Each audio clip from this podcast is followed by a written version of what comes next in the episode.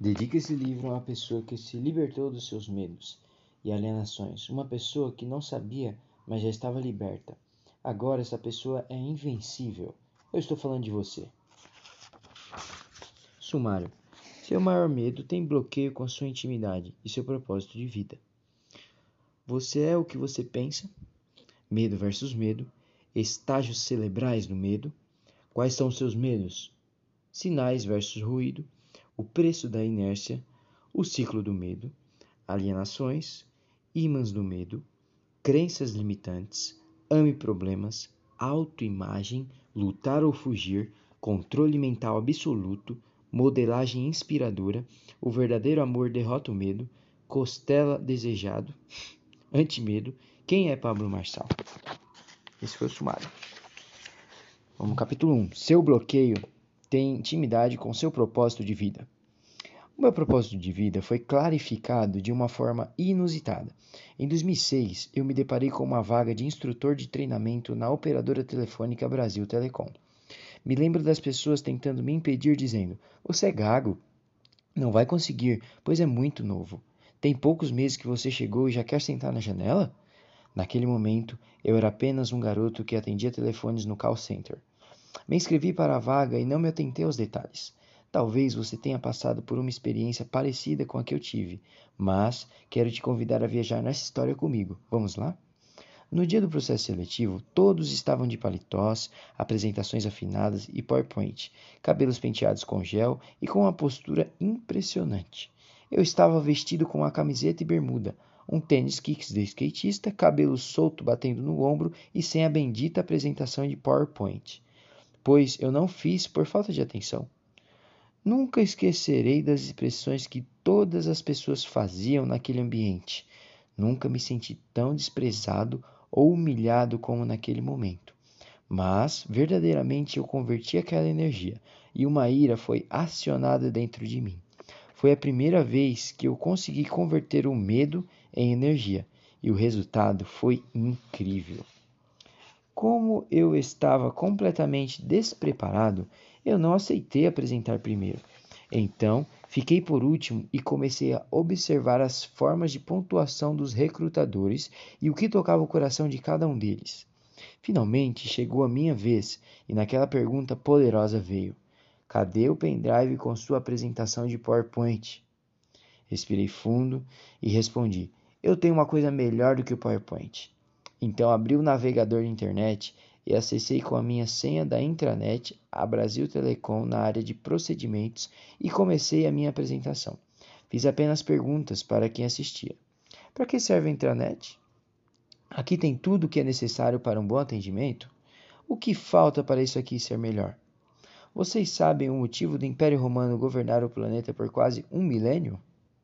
Você sabe qual era o peso do escudo de cada soldado romano? Vocês entendem a relação do Império Romano e a Brasil Telecom? Com, como o treinamento pode fazer a empresa atravessar séculos? As primeiras perguntas geraram uma sensação de que eu estava enrolando os entrevistadores. Mas, quando eu comecei a perguntar sobre o Império Romano, o ambiente mudou. Essa sacada veio na minha cabeça por conta da expressão treinamento algo poderoso que sustentou o império em tudo aquilo que prosperou nos últimos séculos. A começar pelo simples fato de que o Império Romano sempre surpreendeu adaptando-se e modificando seu modus operandi, um jeito de guerrear. Daí eu disse: a Brasil Telecom é um grande império e, para continuar expandindo, precisamos treinar todas as pessoas que estão conosco.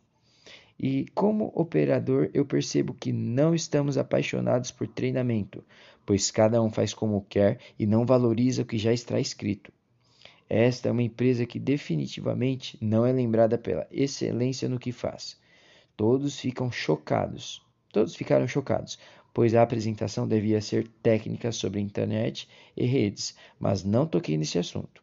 Foi um momento ativacional, onde eu precisei mostrar para aqueles que estavam diante de mim que o simples fato de mudar a atenção, a intenção, voltando-se para o desenvolvimento de pessoas e ativando a paixão delas por isso, poderia mudar completamente a história daquela empresa.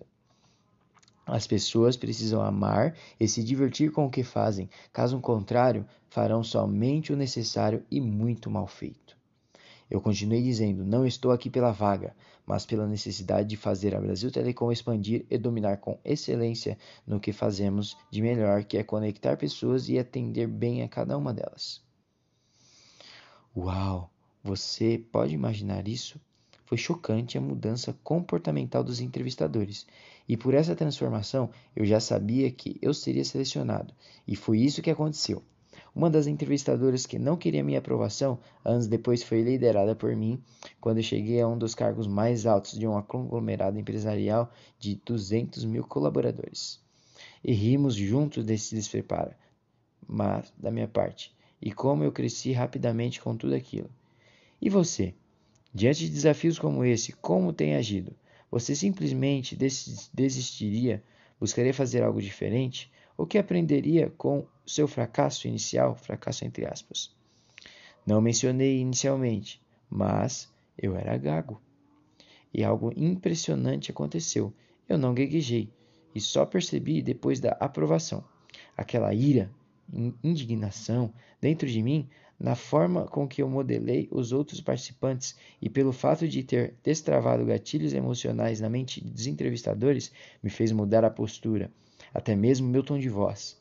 Se você não percebeu, acabei de dar dicas aqui para que você possa enfrentar a gagueira. Basta subir um tom na sua voz. Eu fui curado nesse processo seletivo. Talvez a sua doença ou limitação seja outra, mas já parou para pensar na possibilidade de ser curado?